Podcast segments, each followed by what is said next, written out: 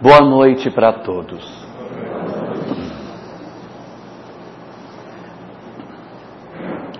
Desde o surgimento da mensagem espírita, isso em 1857, a doutrina espírita já falava naquela época que a espécie humana ela é fruto de um longo processo de evolução dos corpos.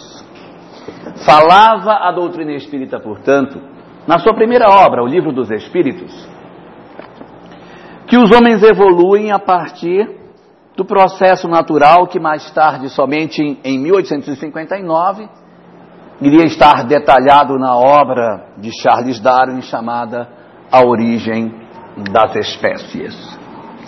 Dentro deste conceito, portanto, e depois amadurecido em 1860 pela obra de Alfred Russel Wallace sobre a origem do homem, o homem teria surgido a partir de várias etapas do processo de amadurecimento corporal, passando pela fase do pitecantrópode, do Australopithecus, do Homo erectus, o homem de Java, o homem de Pequim, até que chegássemos ao homem de Cro-Magnon, formando assim a base daquilo que era o chamado homem primitivo, o homem que vivia nas cavernas e que, portanto, estava iniciando o seu processo de ocupação do nosso planeta.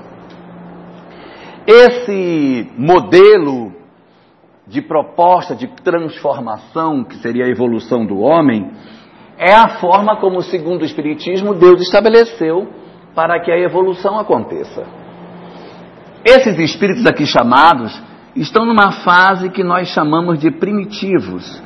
São os espíritos primitivos. E eles reencarnam agrupados em pacotes para que vivam numa determinada comunidade, num determinado local, é, sob a tutela de alguns espíritos que, de certa maneira, acompanham o desenvolvimento desses espíritos. Eles não trazem, portanto, grandes vínculos espirituais com aqueles com os quais eles vivem. Porque, como são espíritos primitivos, eles estão ainda iniciando o processo de relação, de descoberta, de encontros. Então, é a primeira etapa de um processo de conhecimento, por assim dizer. Por essa razão, esses espíritos primitivos, eles trazem, por conta disso, um planejamento muito superficial, aonde as articulações com outros espíritos que farão parte da sua tribo, que farão parte da sua família, que serão seus filhos ou aqueles com quem vão casar, é um modelo bastante frouxo esse planejamento aqui, portanto, ele é um planejamento bastante rudimentar, porque os espíritos não possuem uma relação anterior que justifique algo de mais significativo. Acontece que esses espíritos, depois que eles se encontram, depois que eles se veem, que eles convivem, que eles se relacionam, eles podem naturalmente desenvolver a partir desse processo de convivência dois tipos de relações. Ou eles desenvolvem, em função dessa relação, um lato, um, um laço de desafeto, em que eles passam a se rejeitarem mutuamente, ou eles desenvolvem um laço de afetividade, um laço de afeto. Então, aquilo que a princípio era a primeira vez que se encontrava, nessa relação podem surgir ódios, desamor, violência, que pode desembocar numa relação de desafeto ou numa relação de afeto. A doutrina espírita fala que a partir do momento em que a gente cria vínculo com alguém e que nesse processo de relação determinadas imperfeições morais se desenvolvem dentro de nós, como ódio, mágoa, desamor, esse processo perturbado não nos permite o acesso à felicidade. Então, o espírito necessita resolver o problema de desafeto que ele tem. Resultado: dizem as obras espíritas que por conta disso nós passamos a ter um planejamento antes de renascermos que deixa de ser rudimentar e passa a ser de uma outra natureza. Porque se a gente constituiu laços de desamor, laços de mágoa, oferecemos aos outros a face mais escura do nosso eu, nós estamos intimamente em débito conosco mesmo. Não entende o Espiritismo que as pessoas devam umas para as outras. Essa ideia de que eu fiz algo para alguém e que eu devo para alguém alguma coisa, não é uma ideia doutrinária. A gente, quando faz alguma coisa de errado, a gente deve para nós mesmos e para a lei. E é diante de nós mesmos que a gente vai se recuperar. Às vezes, o processo de recuperação propõe o reencontro com os mesmos espíritos, mas isso não é uma obrigação. Sendo mais claro,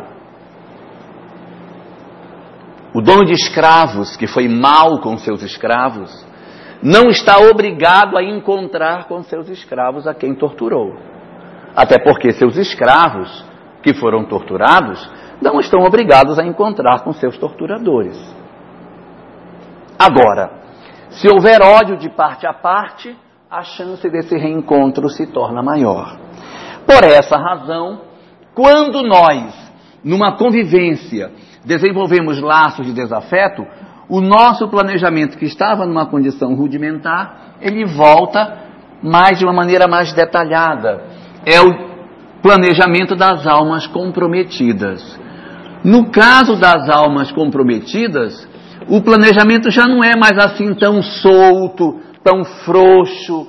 Ah, eu não sei, eu acho que aquela outra ali é melhor. Ah, não sei, aquela mulher das cavernas que usa dois ossos na cabeça é mais bonita que aquela que usa um só. Então, não é mais uma coisa fortuita. O processo de vínculo passa a ser movido também por um magnetismo espiritual em função das experiências anteriores. Que fazem os espíritos então?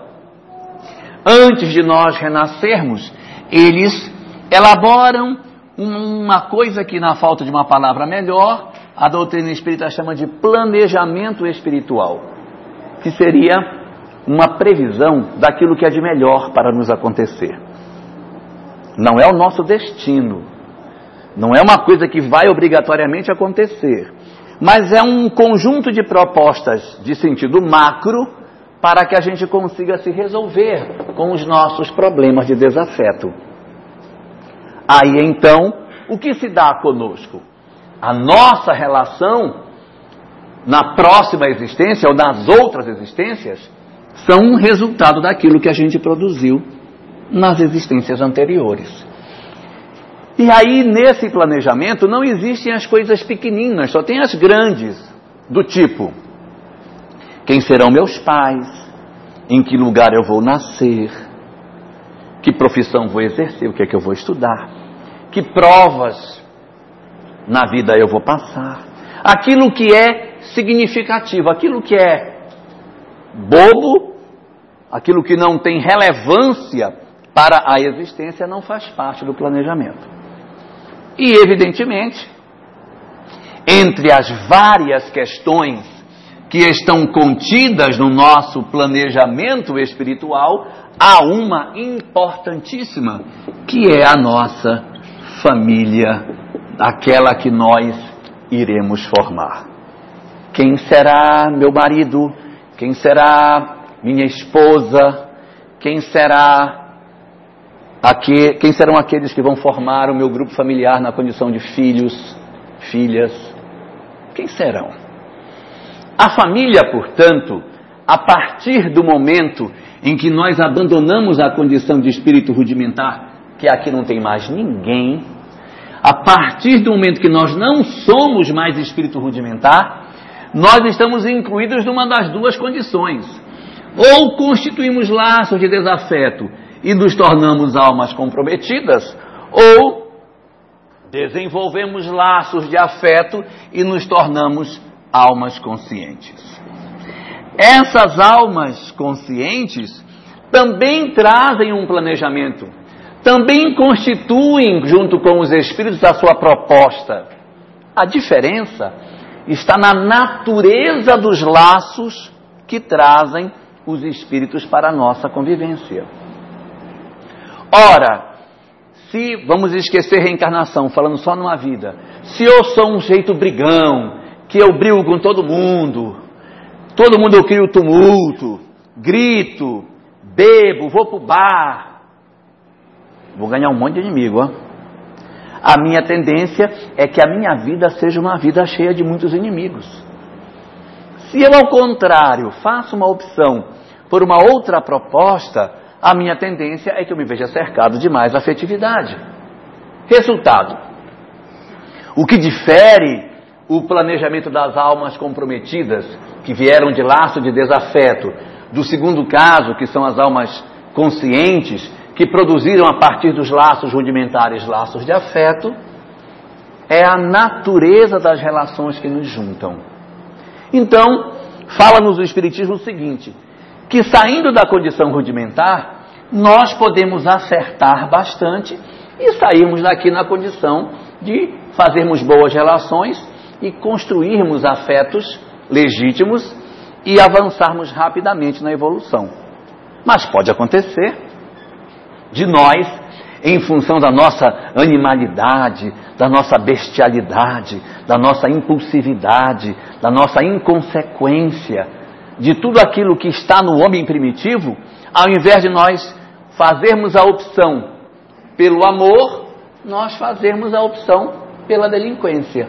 E aí geramos laços de desafeto e caímos numa condição de almas comprometidas. Boa parte da população da Terra saiu da condição rudimentar e pegou o primeiro caminho. Por isso que nós estamos aqui. O homem, e eu estou falando assim, o homem e a mulher, o ser humano, ele não é intrinsecamente mal. É que a nossa fração da humanidade, que é essa que vive na Terra, é muito enrolada. Nós somos muito enrolados. É como se de repente alguém chegasse na Terra, vindo de um outro planeta, e pousasse num presídio. E dissesse: gente, a galera desse planeta é tudo doido. Por quê? Porque ele pousou num lugar onde a amostra que ele pegou é uma amostra ruim. Numa comparação grosseira, a Terra é mais ou menos isso. A Terra é um local onde muitos espíritos que saindo desta condição rudimentar, ao invés de fazerem a opção pelo amor, fizemos a opção pelo desamor e constituímos a sociedade que a gente vive. Uma sociedade que pessoas morrem de fome, que nós temos indiferença, que a gente se defende aumentando o muro de casa, que a gente não, não sofre com a dor do semelhante, assistimos com, com certa, certo desdém às dores que acontecem ao nosso redor, destruímos o meio ambiente, somos maus com os outros, perversos, nos vingamos. Isso é um indicativo da natureza intrínseca daquilo que somos. Resultado: as nossas famílias acabam sendo formadas a partir desses laços de desafeto. É lógico que nós vamos encontrar muitas famílias na Terra constituídas na condição de laços de afeto, aonde há uma harmonia satisfatória dos laços, aonde pais, mães, filhos, irmãos se amam, se gostam, se apoiam reciprocamente, se querem bem. Um está legitimamente preocupado com o outro, mas existe na Terra um contingente enorme de situações nas quais nós somos espíritos ainda bastante problematizados. Fala-nos o Espiritismo que o objetivo do processo do planejamento é que nós encontremos com as nossas dores e consigamos resolver, pelo menos em parte, os conflitos internos que a gente tem dentro de nós, para que a gente saia da condição de desafeto e ingresse na condição de afeto. Ou seja, o que Deus quer de nós é que nós atinjamos o amor. Se a gente não atingir o amor de maneira direta, saindo da condição de primitivo para sermos almas afetuosas, almas conscientes, se nós pegamos um desvão no caminho e enveredamos pelo caminho do desamor, Deus que não tem pressa, vai nos oferecer oportunidades para que a gente resolva o nosso desamor e encontre a questão do afeto mais à frente. Infelizmente, nós não temos outra opção, viu? Nós não podemos dizer assim, não, eu vou querer ser bruto a vida inteira. Não vai conseguir. A própria vida do homem lhe empurra na direção do progresso e lhe empurra na direção do amor. O amor é um determinismo divino e por essa razão nós iremos experimentar diversas situações na vida para que esse sentimento tão positivo que é o amor desabroche em nós, para que a gente consiga usufruir do bem que o amor possa nos dar. Enquanto isso não acontecer, a gente repete experiências. A gente repete basicamente os mesmos dramas. A gente vai ficar como que preso dentro de um conjunto de experiências semelhantes, até que a gente consiga se libertar do desamor que existe em nós. O que é o resultado disso? O resultado disso é que nas nossas famílias, quando a gente convive com uma família problematizada, difícil, não adianta dizer assim, gente, eu não aguento mais. Eu vou chutar o pau da barraca. Tudo bem. Chuta e arma ela de novo. Porque não tem jeito. É uma necessidade que o ser humano tem de desenvolver as suas potencialidades espirituais. Então, o que, é que vai acontecer conosco? No nosso grupo familiar, a gente vai receber um conjunto de espíritos que vêm para formar conosco a nossa equipe doméstica. Como nós somos almas comprometidas na sua grande maioria, eu vou me permitir hoje só falar das almas comprometidas. O que, que acontece nessas almas? As famílias nem sempre são famílias harmônicas. Geralmente elas têm uma coisinha para resolver. É um pai difícil, duro, déspota, alcoólatra, ausente, violento. Ou um pai amoroso, mas uma mãe difícil, amarga, geniosa, dura, que nos impõe determinadas regras, que nos poda, que nos castra. Ou às vezes não. Às vezes a mãe também é uma mulher, tanto quanto o pai, amorosa, e a gente tem um irmão difícil, problemático, ambicioso, egoísta, invejoso. Ou não. O irmão pode não ser assim, ele pode ser um irmão viciado, difícil, preguiçoso, indolente, que você carrega nas costas e ele nunca se arruma e você diz, meu Deus, a família de todo mundo dá certo, só a minha que dá errado, não é? Por quê? Porque tem aquela pessoa difícil, ou é uma irmã vaidosa demais, uma irmã difícil, uma irmã orgulhosa, que maltrata as pessoas, que pisa nos outros. Então existe vários matizes de família. Às vezes o pai é maravilhoso, a mãe é maravilhosa, os irmãos são maravilhosos.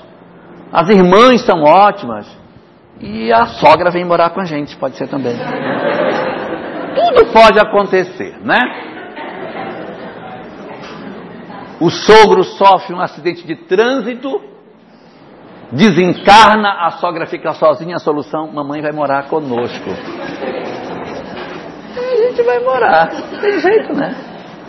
Vai morar com ela.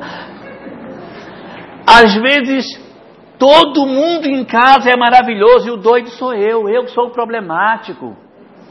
Difícil e acha todo mundo errado, o errado sou eu. É porque meu, meu patrão fica pegando no meu pé, eu sou perseguido, só porque eu cheguei dois dias seguidos, 10 horas da manhã, e fica pegando no meu pé, querendo. E em casa querem que eu lave louça, querem que eu arrume as coisas, querem que eu arrume meu quarto, todo mundo pega no meu pé. E às vezes a gente é que é o problemático dessa história. Em síntese, família é a universidade da alma. É o laboratório que Deus nos deu para a sublimação das nossas emoções. Felizes de nós quando conseguimos entender o benefício que a família pode fazer a nosso benefício espiritual. Felizes de nós quando conseguirmos entender o quanto nós podemos crescer a partir do momento em que abrimos para uma percepção espiritual daquilo que se passa em redor de nós. Porque se eu for fazer uma leitura da família só pelo lado material, a vontade que dá é de largar mesmo. Ah, um perturbar o cão com reza, né? É muita perturbação, é um que reclama, é a televisão alta, é o menino que chora, mulher que vem pegar no pé, marido problemático, é aquela coisa, vizinho botando uma música alta. Então, Chega uma hora gente, eu não aguento, eu vou enlouquecer. Se eu for olhar a família apenas pelo lado material que a vida tem, eu corro muito risco de perder essa oportunidade. Daí a importância do conhecimento que a doutrina espírita nos oferece, ao nos oportunizar enxergar o desdobramento espiritual que está por trás desse aparente caos que às vezes a gente acha que a nossa família seja. Porque é ali naquele caldo de cultura que a gente vai desenvolver sentimentos que a gente precisa ter. A doutrina espírita nos diz que quando o espírito chega na terra, quando nós chegamos à terra para uma nova existência corporal, existem seis fatores que interferem na nossa vida. Seis. O primeiro desses fatores é o meu próprio passado. O que, que eu fui? Gente, eu fui feitor de escravos. Eu torturei gente, arranquei dedo, mutilei gente, pendurei no tronco não me aborreça hoje. Não me aborreça hoje. O que eu já dizia o gladiador, o que fazemos hoje ecoa na eternidade. E é exatamente isso. Aquilo que nós fizemos lá atrás vai ecoar nas nossas vidas. Aquilo que a gente cultivou no passado vai ecoar no nosso presente. O nosso passado não é passado, porque se ele já tivesse passado, não estava no presente. Quando o nosso passado está no presente, é porque ele não é passado. Confundi vocês?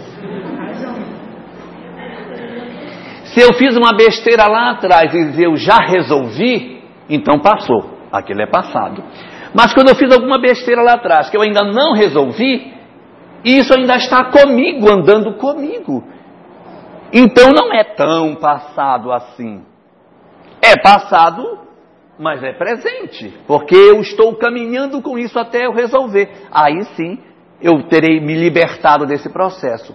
Então, o meu passado é o primeiro instrumento que me perturba em termos existenciais. Às vezes, a gente vem de um histórico promíscuo, de várias relações simultâneas, e esse histórico de promiscuidade é a minha dificuldade de hoje. Como é que eu lido com isso hoje? Com a minha sexualidade, com a minha afetividade, dentro de uma família, com todos os dramas que eu devo ter? Quem sabe muitas vezes, filhas e filhos reencarnados dentro do lar, que são antigos parceiros do ontem, reencarnados no hoje, e que a minha dificuldade de ter equilíbrio pode levar às experiências incestuosas que muitas vezes acontecem, infelizmente, dentro do lar. Então, o passado é uma experiência extremamente presente em nós e que interfere profundamente no nosso processo de vida na Terra. O segundo elemento que interfere em nós são, segundo o Espiritismo, os espíritos. De outras existências, eu tive outros companheiros, outros amigos, com quem eu bebia, com quem eu vivia, que são meus parceiros do ontem e que continuam ligados hoje comigo. E que nos impulsionam para beber, para loucura, para todo tipo de viciação, por conta da relação que eu tive com eles no passado. Às vezes não são amigos, às vezes são inimigos, às vezes são alguém do ontem que está aparecendo no hoje. Imaginemos na condição que eu estava falando agora, eu sendo um feitor de escravos, um dono de fazenda ou coisa parecida, é muito provável que alguns daqueles a quem se torturou, se, se machucou, continuem vinculados a nós, não querendo o nosso bem, produzindo processos de perturbação, pesadelos, sonhos angustiantes, doenças, é, angústias decorrentes dessa aproximação que esses espíritos promovem sobre nós. Então, assim como o passado e assim como os espíritos, existe um terceiro elemento que interfere em nós, que é o corpo. O corpo também tem um grau de influência sobre a nossa, sobre a nossa vida. Porque iludimos-nos nós se acharmos que o corpo, corpo não interfere na nossa vontade, no nosso querer, no nosso sentimento, nas nossas emoções. Quem tem dúvida sobre isso, conviva com uma mulher de TPM e vai saber a influência que os hormônios têm na criatura humana. Vocês sabem o que é TPM? Tenha pena de mim. E aí, uma pessoa com dor de cabeça, com dor de ouvido, a paciência fica desse tamanho. Imagine uma recepcionista num balcão com uma dor de ouvido desesperadora. E a pessoa, moça, eu já falei que é para ali. Aí, nossa, mas ela é muito grossa. Às vezes é a pessoa que não está bem. O corpo não está bem. O corpo com dor. Uma malária. Que espetáculo. Você olha, dá até preguiça só de você olhar as pessoas se mexendo. Então, o corpo também é um fator de influência existe um quarto fator, que é a família. Diz a doutrina espírita que a família tem uma faculdade importantíssima nesse processo, porque ela recebe o espírito ainda verdinho e pode estimular a novas verdades, a novos conceitos, novos sentimentos, novas emoções. E aí o processo aqui da família torna-se fundamental para trabalhar aquilo que está lá atrás, do passado, da perturbação espiritual que ela possa ter, de um corpo que possa ter algum problema, a família vem influenciar, frequentemente positivamente. Menino não faz isso, menino não faz aquilo. Mas existem algumas situações, no nosso município tem várias, em que a família acaba sendo elemento indutor ao crime. A família a família acaba empurrando os próprios filhos ao processo de, principalmente exploração sexual. Dentro de Porto Velho acontece muito que a própria família em alguns casos, no município, isso acaba acontecendo. Então, é, a família ela tem um fator muito importante nessa revisão dos, no, dos nossos conceitos e das nossas emoções. O quinto fator é a sociedade. Porque às vezes a família impulsiona de um lado, mas a sociedade aponta para o outro. Então, o passado, os espíritos, o corpo, a sociedade e a família são os fatores que vão interferir na formação da estruturação nossa em termos psicológicos. Mas eu falei que eram seis e está faltando um, que é o meu livre-arbítrio, o meu próprio eu. Porque sou eu que vou decidir, a partir desse mar de influências, para que lado que eu vou seguir. Porque eu não sou produto do passado. Ah, minha filha, não tem jeito. Se ele era assim, ele vai se. Não. A gente pode mudar. Porque se não pudesse mudar, não tentava reencarnar. Reencarna porque tem jeito. E aí, nós vamos ter a oportunidade de retornar ao seio da família para aqui dentro reconstruir determinados laços que estavam feridos. E é essa percepção que a doutrina espírita nos dá que nos ajuda a entender o desdobramento e a importância que a família tem. Porque muitos de nós atravessamos nas nossas famílias, nos nossos lares, dramas muito profundos, muito difíceis. E que a gente diz, meu Deus, eu não vou ter condição de suportar, eu não vou conseguir. E o Espiritismo nos fala que a gente precisa considerar todos esses fatores numa decisão que a gente possa tomar. Considerar a questão da influência dos espíritos nesse processo. Considerar o problema da perturbação espiritual que as pessoas podem estar passando ou nós mesmos. Considerar os dramas do passado que o companheiro está tendo. Mas esse meu filho, ele não aprende. Esse miserável que eu já tentei com ele, ele não se põe de pé. E se não fôssemos nós, como é que estaria ele? Então a gente não pode, de repente, olhar unicamente o aspecto material, mas o desdobramento espiritual que essas questões possuem. Eu não posso tomar uma decisão olhando unicamente os aspectos corporais meu, da minha família. Neste sentido, o Espiritismo nos fala que às vezes a carga é tão pesada, é tão difícil, que a gente tem a sensação de que a gente não vai suportar. Que a gente não vai suportar. O que fala o Espiritismo sobre isso? Quando nós fazemos uma ruptura, quando a gente rompe com um processo familiar e decide por um caminho diferente daquele que era o previsto, porque o caminho previsto é pela permanência dos vínculos materiais, até vínculos familiares, até o final da existência. Por quê? Porque uma ruptura é sempre um processo de dor. E a dor não está no planejamento, que o planejamento não possui erro. Então, quando você faz uma ruptura, evidentemente é um processo indesejável. Mas às vezes esses processos acabam apontando para nós como os processos mais razoáveis, em função das limitações que a gente às vezes tem e diz: Eu não tenho condição de suportar mais. Eu cheguei no meu limite.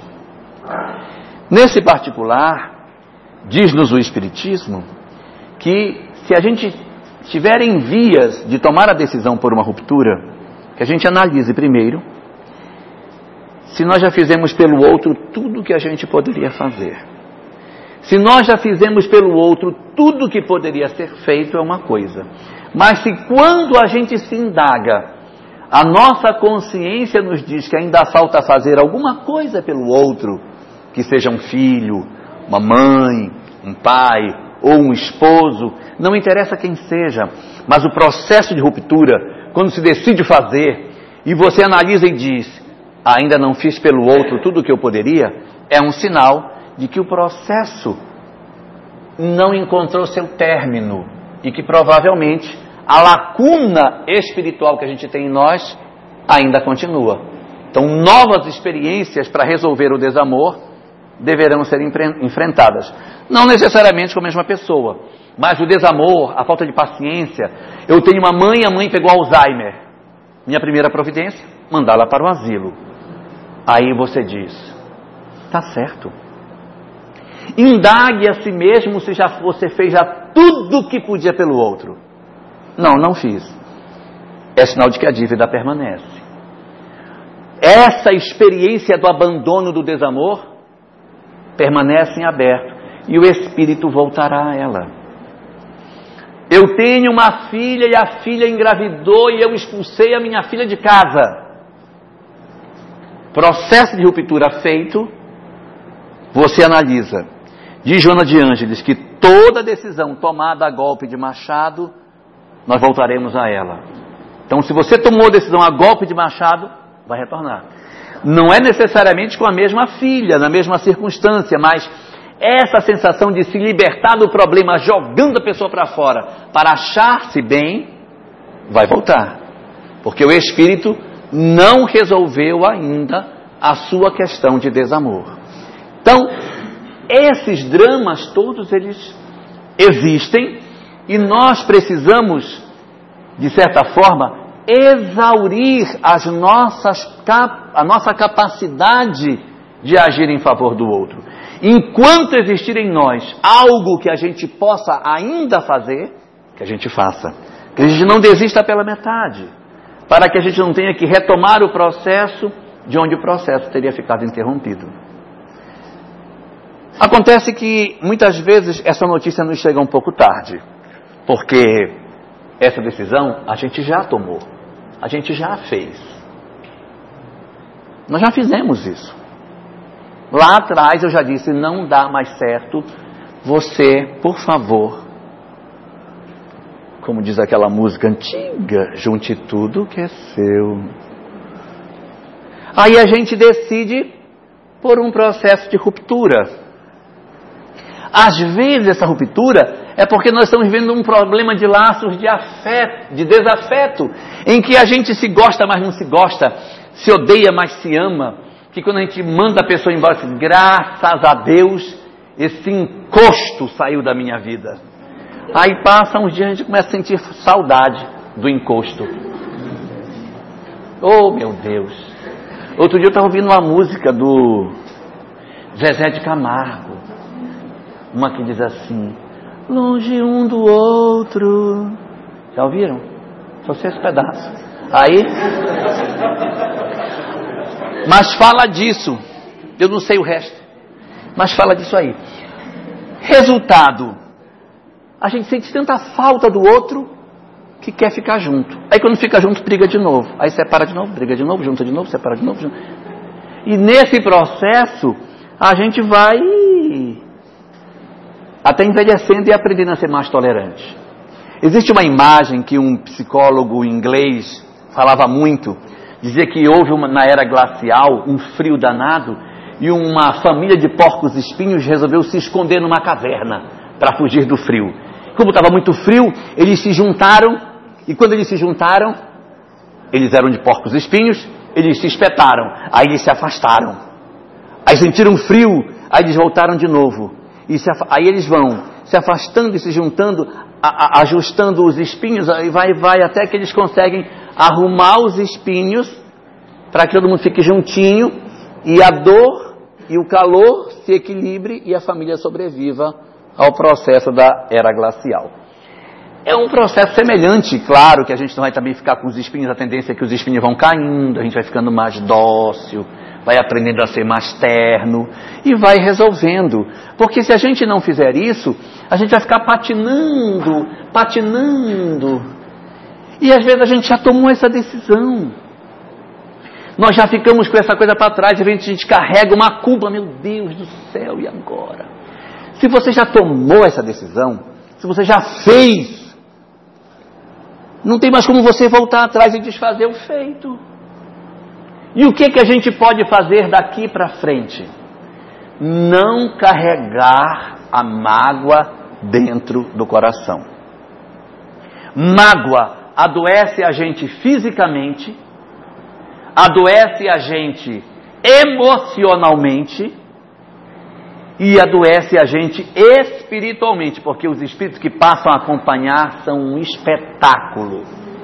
Então você tem que se libertar da mágoa. Quantas pessoas existem que depois de uma separação conjugal andam mancando o resto da vida, gemendo, não pinta mais o cabelo, né?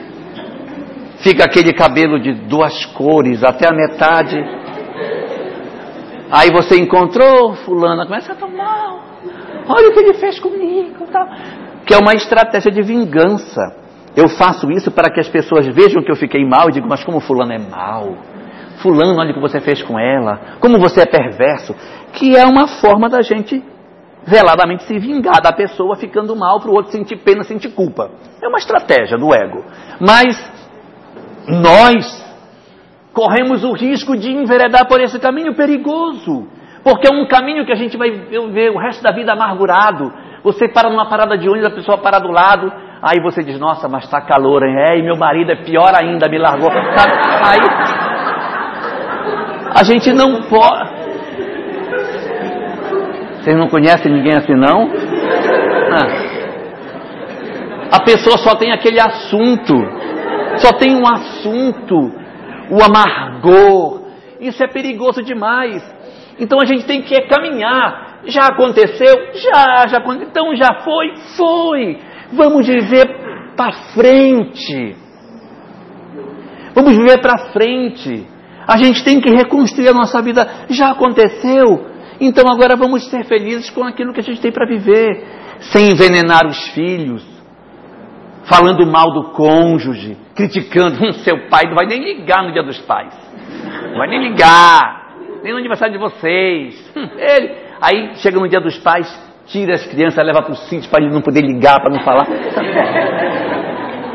Tem isso, gente. Ah, eu sei cada coisa. Muito bem. Então, eu não estou dando ideia, hein? A gente tem que viver leve, porque a gente vai carregar um peso. A mágoa é um, é um corpo morto que a gente arrasta. Aonde você vai, vai levando aquele peso. É ruim demais. Tem que se libertar disso.